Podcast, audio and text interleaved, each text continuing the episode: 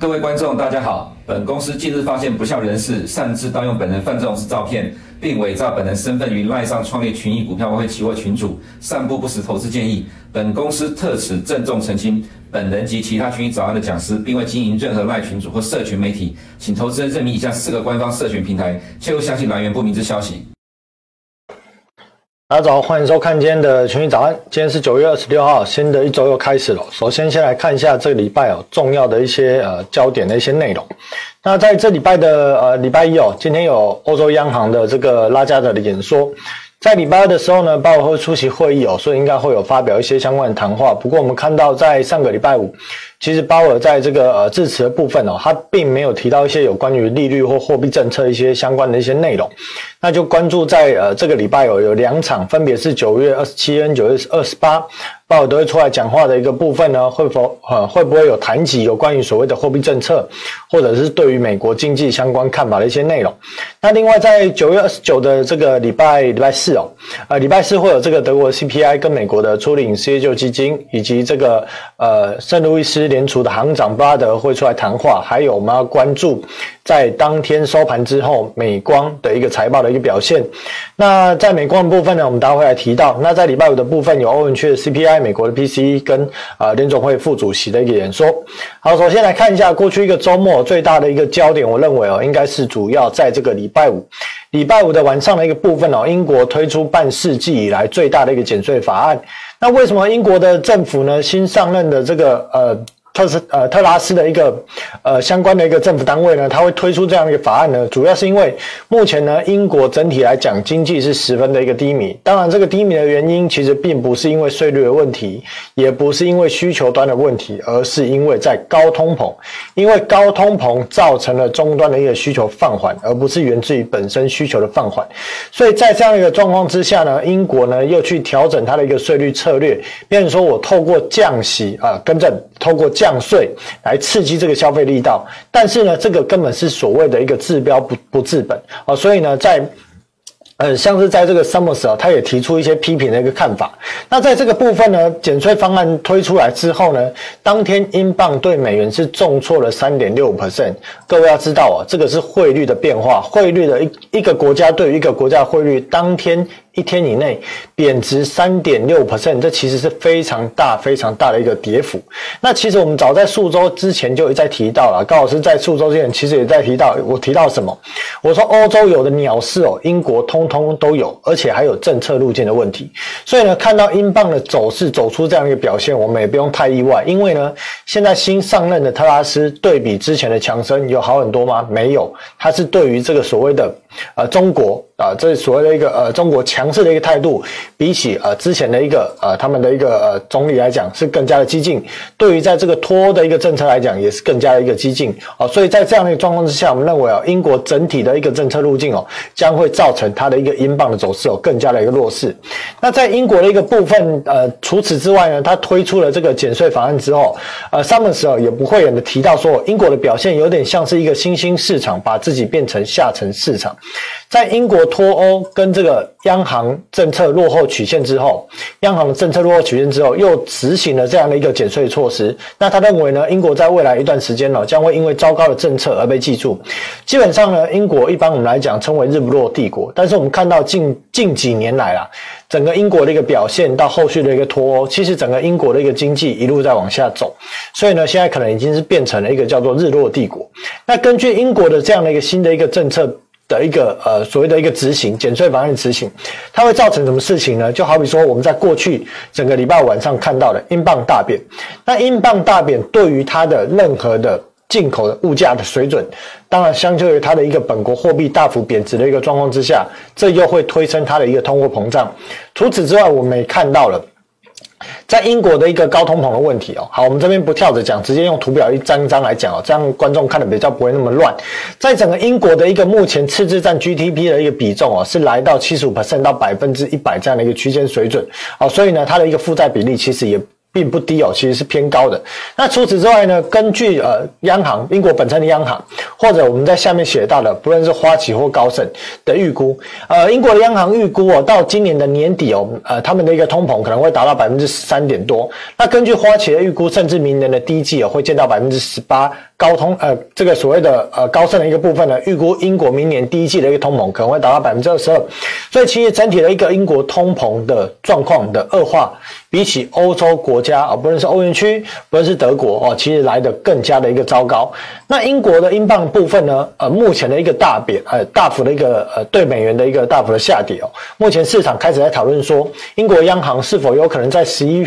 月份的一个会议升息四码？但是升息四码这件事情能够改变英国英镑的一个跌幅吗？我认为在目前的一个英国经济状况的状况的一个发展之下，在对比联总会的一个升息幅度，升息四码应该也只是刚好，并没有办法充分止住它的一个跌势。而英镑呢，近期的一个跌势呢，其实呢，呃，我们看到，除了英镑的一个大跌之外啊，英国十年期公债殖利率在礼拜四、礼拜五分别也是飙升。那其实最主要的问题是这张表贸易赤字。红色的线哦，在呃黑色的线是服务的，而在蓝色的线是它商品进口，而红色的线就是整体的一个贸易赤字的状况。其实在这几年持续的恶化，所以当我们看到英镑又如此的大贬，那再加上它的十年期公债殖率跳升的状况之下，你会知道未来的英国。整个钱流外溢的一个效应会越会越来越大，而如果他又没有办法解决他的一个高通膨，未来的英国经济状况将会是雪上加霜。这当然对于他的一个英镑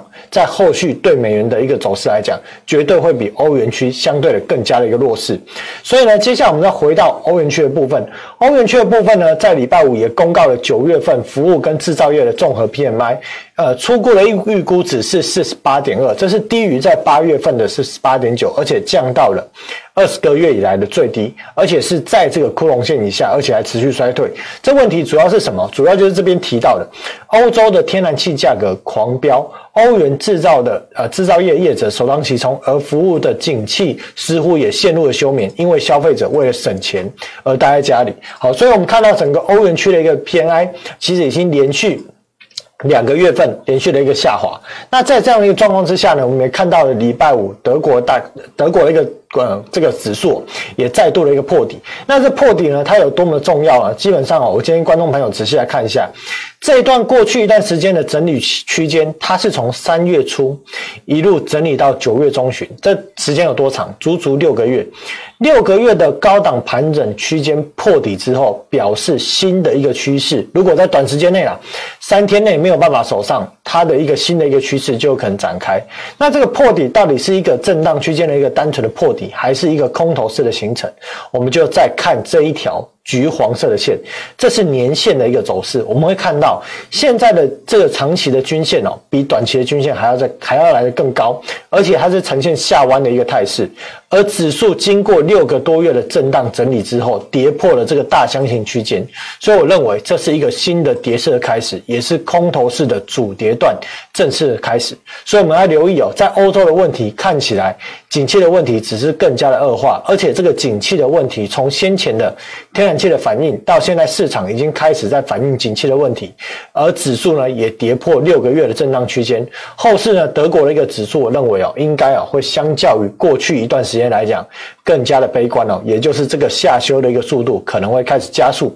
而欧元的一个对美元的一个价格哦，也在上个礼拜五，因为受到刚提到的英镑的问题，以及在呃德国的股市又破底的一个因素，欧元对美元呢又再度创了历史的新低，呃，更不是历史哦，过去二十几年来新低，来到零点九六对一美元。那这样的一个弱势呢，其实。对比来讲，我们之前提到了，只要当美元持续紧缩，那其他国家的货币就是相对弱势啊。但是呢，整体而言，英国又会比欧元更加弱势，所以这样的一个态势改变了吗？没有改变。如果我们单用技术线型来看，目前整个欧元区的欧元的一个走势哦，还是沿着这个季线的一个位置哦，一路往下来去做盘跌的一个动作。而德国对比意大利的一个基差，当然现在还没有太大的变化，但是呢，我们不会因为短时间没有变化就跟你说这指数不重要，不会，这个指数非常的重要，这是我们在第四季要持续关注的一个焦点。那除此之外呢，美国银行警告，回到美国部分了，美国银行警告呢，伴随着市场持续的下跌，投资者几乎避开所有。资产类别，市场情绪已经达到零八年全球金融危机以来最悲观的状态。那根据呢相关的一些呃资料统计数据的一个官方的一个资料统计哦，啊跟着呢啊这个统计资料的一些单位统计哦，截至到九月二十一号当中。全球股票基金流出的金额是七十八亿美金，债券的部分是流出六十九亿，黄金流出四亿多，而现金流入高达三百多亿。而不只是美国，在欧洲的情况也是哦，欧洲市场的股票型基金连续三十二周。资金持续的外流，那我们来看哦，这是购买美国二十年期以上债券的 ETF，从之前的一个高点到现在的下跌哦，已经跌幅超过百分之三十八。那我们不要从高点来讲，我们单指今年的一个部分，今年光这个债券的 ETF 就跌掉了百分之二十九，是。目前哦，这个 ETF 应该说有成立一这一档 ETF 以来哦，单年度最差的一个表现。而纵使这样的一个股价的一个表现如此的糟糕，可是呢，截至今年为止，投资者依然投入了一百二十亿美元，这表示什么？表示全数套牢。所以你不要只看哦，钱流在涌入一个商品就。学的说这个商品它会持续的强势，就好比说过去一段时间我们在提的美股是一样的概念哦。等下我们会来看到，那其实我一再提到说今年的各类型的债券价格哦，你看到这 ETF，这是购买美国的中长债哦，到今年从年初到现在已经跌到百分之二十九。那除此之外呢，各行各业全球的各类型的债券价格跌幅也超过百分之二十。所以在这样的一个状况之下，会让非常多的一些机构或者基金持有这些债券的价格下跌，面临。大量的净值减损的一个压力。那除这个之外呢，我之前一直提到说，当今年哦开始要执行所谓的快速的升息，跟到第四季开始要执行快速的缩表，当基础货币一萎缩或 M two 啊这个部分它的一个供给成长开始放慢的一个状况之下，欧洲美元跟影子货币会首当其冲，表示什么？表类表示各类型的债券跟所谓的股价。或者说股票，它将会在第三季度、第四季度面临更大的冲击。那过去一段时间呢？过去呃三季吧，前三三个季度，基本上第三季度剩最后一个礼拜也要结束了。整个过去三个季度哦，股票市场下跌大概接近百分之二十。那我跟这边跟呃在这边跟大家讲了，我认为啊。整个第四季呢，这个去化杠杆的速度将会加速。第四季的一个跌幅哦，可能哦，对比这个前三季来讲哦，应该是不会输于前三季的一个跌幅。好，所以各位观众朋友，基本上在第四季的操作要特别的小心。那除此之外呢，讲到债券，我们也提到国债流动性哦，这基本上是我们每个礼拜都会提到的重点。大家看到红色这条线哦，纵使近期的美股反弹，到现在美股呢只有道琼的破底，可是国债的流动性呢，过去一个多月、两个多月来讲。是持续的恶化，所以我们要知道一件事情：当资金流持续缩紧的状况之下，整个美国的。回购市场其实正在持续的恶化，整个美国的国债的交易的一个市场的流动性也正在持续的恶化。这个对于后续整个市场要执行资产的抛售跟去杠杆化，都会造成更加哦沉重的一个负担跟打击。那回购市场高通呃高杠杆的玩家遇到问题哦，就呃有兴趣的观众朋友之前没有看到的哦，或者没有记下来的哦，自己回头再来看一下。那今年呢的一个市场分析哦，我之前这张表其实我很早就做了。我告诉大家说，一般我们在很多的呃其他的媒体平台，我们会看到很多人在分析所谓的总体经济，而主要提到了总体经济的数据。但是呢，我告诉大家，在今年的部分呢开始，甚至应该说从二零零九年开始，总体经济的分析其实更上层有一个叫做货币市场的分析。如果认为货币市场分析这六个字太难理解，那我用几个字来描简单的描述这件事情。所谓的公债的一个基差，或者各类型短期债这一个货币型市场，不论是回购市场的收盘利率、商业票据的 CP 的利率，还有短期国债利率、欧洲美元的 LIBOR 利率。跟所谓的像是我们常提到的垃圾级公司债对比十年期国债的殖利率的利差，利差这件事情其实也代表着金流的一个走向，利率的变化也代表金流的走向。但是呢，因为它比较深，所以我不可能在每一次的群益早安或上来讲的部分，我就放那些东西，因为那些东西太深太细。好，但是呢，基本上你要观察利率的变化、基差的变化。以及金流，还有所谓的货币创造理论这部分，你要去理解，你才会知道说整个金流产生什么变化，它会影响总体的经济数据产生什么样的变化，而进而传导到产业。产生什么样的一个冲击，最后才回到个股的本益比的评价下修，或者是个股的基本面的一个表现的变化，这是一系列一套的一个过程，你必须要从最上面一路往下看，你才有办法分析，在这种所谓的不是非正。正常的多头年，而其实讲白了就是一个景气循环年的一年，你要由这样的一个角度来去分析，才可以看出未来哦。前九个月走完了，未来第四季怎么走向，依然是透过这样的一个分析方向。如果当第四季的前流最上流的资金流紧缩的速度又更快。而它就会造成去化杠杆的速度就会更快。那前九个月跌幅平均股票市场跌幅二十趴，那表示说在第四季就不会跌吗？当然不是这样子。如果当第四季的钱流比前九个月更紧，那可能第四季的跌幅会不亚于前九个月的一个跌幅哦。好，再来。在第五个焦点部分哦，联准会的一二把手在礼拜五似乎没有救市的一个打算。他其实提到就是说，在礼拜五的部分哦，鲍尔跟副主席哦，这个布兰纳德都出来讲话。但是呢，对于这个股票市场下跌呢，是啊，应该说他们其实也不想管这个股票市场下跌，因为他们希望股票市场下跌。所以纵使呢股市这样一个修正，他们也没有提到什么样的一个比较鸽派的一个言论啊。所以我们看到道琼指数的部分呢，已经领先啊，这个在 S&P 500跟领先纳斯达克。领先破底，为什么？因为我们可以看到，在石油的一个部分的走势哦，今天我忘记放石油，我们可以自己去看一下石油的走势哦，其实非常的疲弱，又再度创了啊近期的一个新低。那当然也带动了美国的一些啊石油的一些类股啊石油的个股，在礼拜五是重挫啊，所以道琼指数的一个走势呢，近期来讲是比啊这个电子类股还要更弱。那我先前有提到了说，这一支 Fed 的防线，还有反弹之后的这个九月十三号的 CPI，这两根黑 K 都是非常重大的压力哦，所以要记得，只要这两根黑 K 哦，基本上不要提这一根啦，就提下面这一根就好。这一根黑 K 短时间内没有办法跌啊、没有办法突破，那基本上破底的几率就很高。这是我前几节节目之前节目就一再提到，那看来这件事情已经成为了事实啊。所以当你看到道琼指数。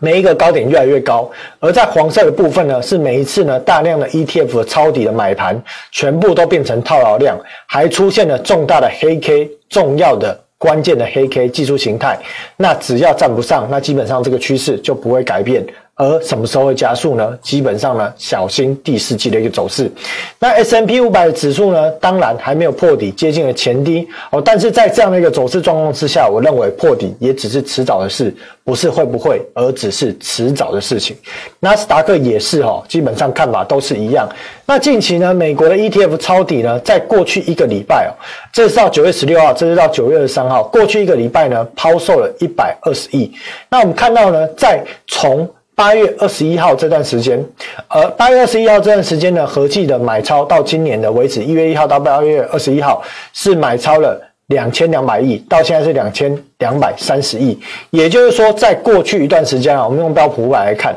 这一段的一个买盘呢，基本上现阶段是全数的套牢，全部都套在里面，准备等着去破底啊。所以呢，ETF 的买盘有用吗？我告诉大家有用，但是就是短线有用。可是趋势是由谁主导？由资金部位大的人来去主导。为什么他们会去造成这个市场的卖压？没办法，债券市场也在跌，股票市场也在跌，你要他怎么办呢？他只好抛售资产，维持他的一个净值水准。否则，当面临投资人大幅赎回压力的时候，不就要急着抛售吗？所以呢，对于这些机构来讲哦，他们有一些做账的压力，或有一些账上的一些维持率的压力。我们要撇开自己个人操作的角度来看，要站在机构的角度来看，去思考。他们面临的问题是什么？那在第四季度会更严重，还是只会更轻微？这部分也是要我们啊、要去判断、要去思考的一个方向。好，那再来呢？Apple，当我们看到呢标普五百指数接近前低，道琼指数破了前低，纳斯达克接近前低，结果苹果呢？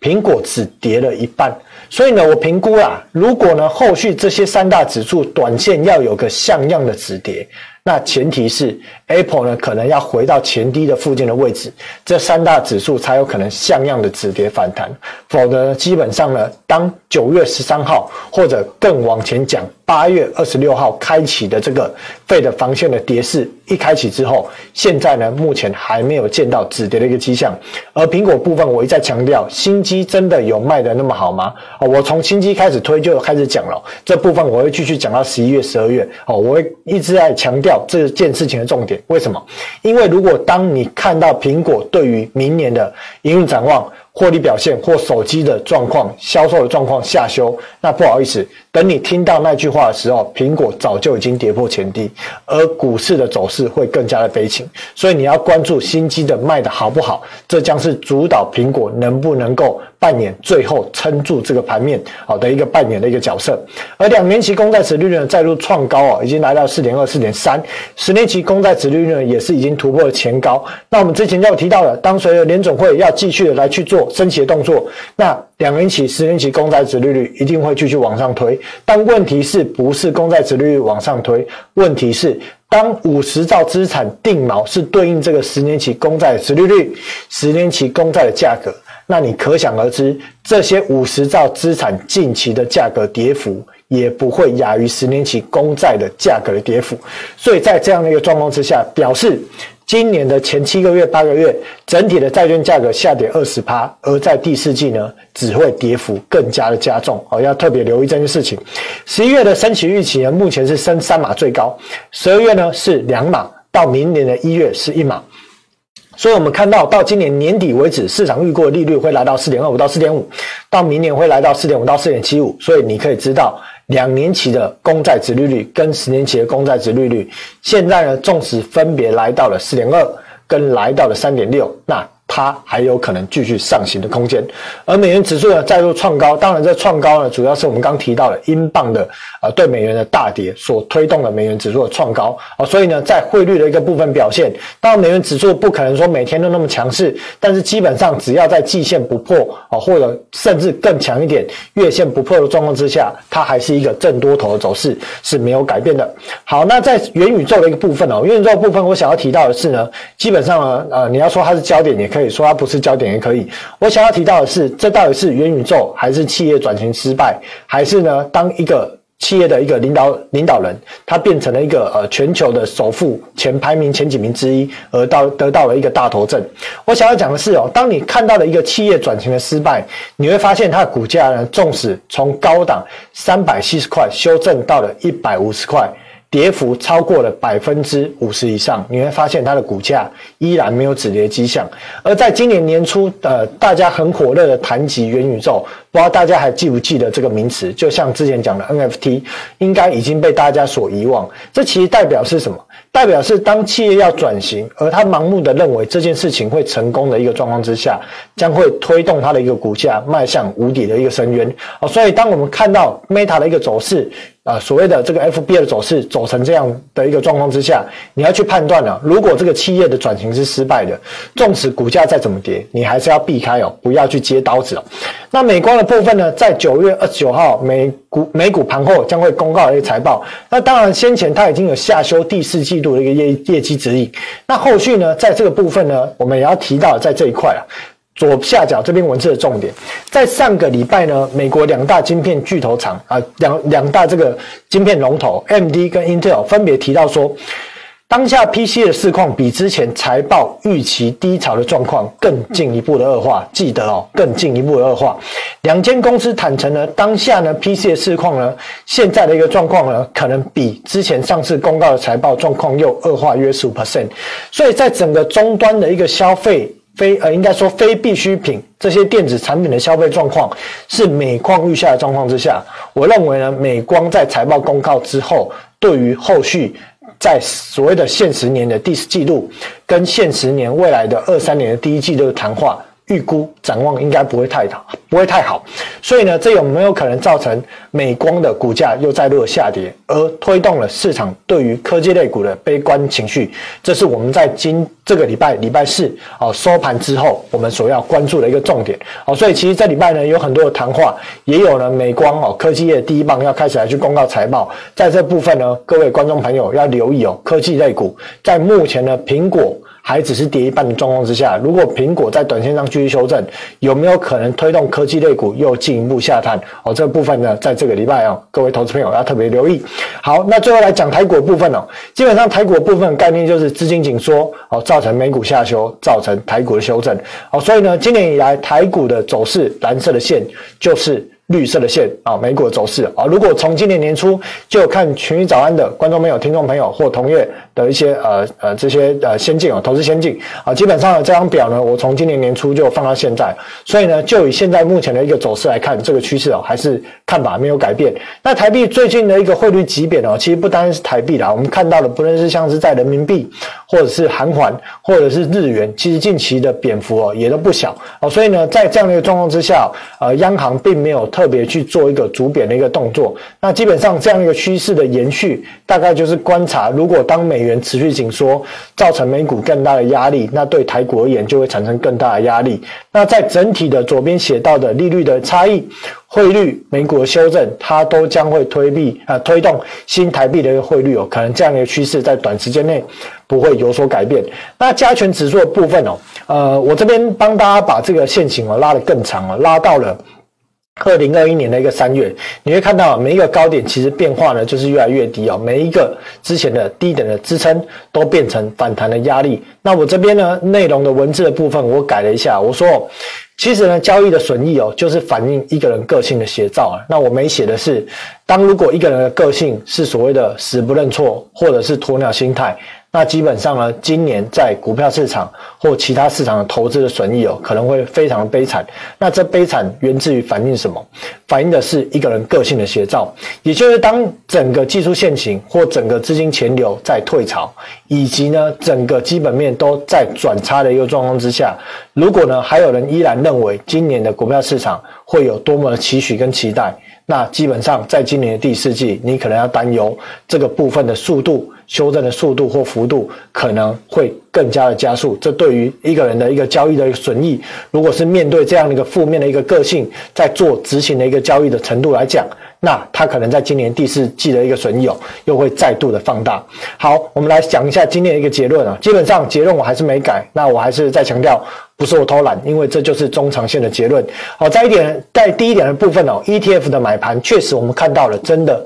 在美股的 ETF 的买盘是来不及撤退，而行情已经不是瞬间跌掉一半，已经是跌掉了整个波段 ETF 抄底的跌幅，而且接近破底的一个水准。那激情的筹码跟布局的筹码推动哦，抗跌程度，事实也证明真的差的非常的多。那台股加量背离，剩下特定的股票撑盘，后续还是面临外资的压力哦。这部分的看法，在这个礼拜也是没有改变。去化库存哦，这边写第三季的上半年，这是写的比较好看啊，我认为应该。该了，会延续到第呃二零二三年的第二季啊，至少第二季末才有办法有效的去化这样的一个库存的一个问题。那后续呢，在这个十月下旬开始哦，陆续有各大的一个财报哦，科技类股的财报或后续在零售商的财报也陆续的一个展开哦，所以我们就关注在后续消费者购物习惯是否又出现更紧缩的一个状况。欧元区也要加入升息，这边我们之前提到的要留意欧债的问题，同步紧缩的问题。这部分呢，已经先在德国的指数开开始领先做反应。那长线趋势呢，还是有实质面啊。这实质面其实我讲白了就是资金流。当今年你看到整个资金流持续在紧缩，债券价格在下跌，股票市场在下跌，那记得多杀多的这一段还没有出来，所以呢，后续的走势哦，各位哦要特别留意跟小心。好，谢谢收看今天的群益早安哦，那我们就明天见。好，拜拜。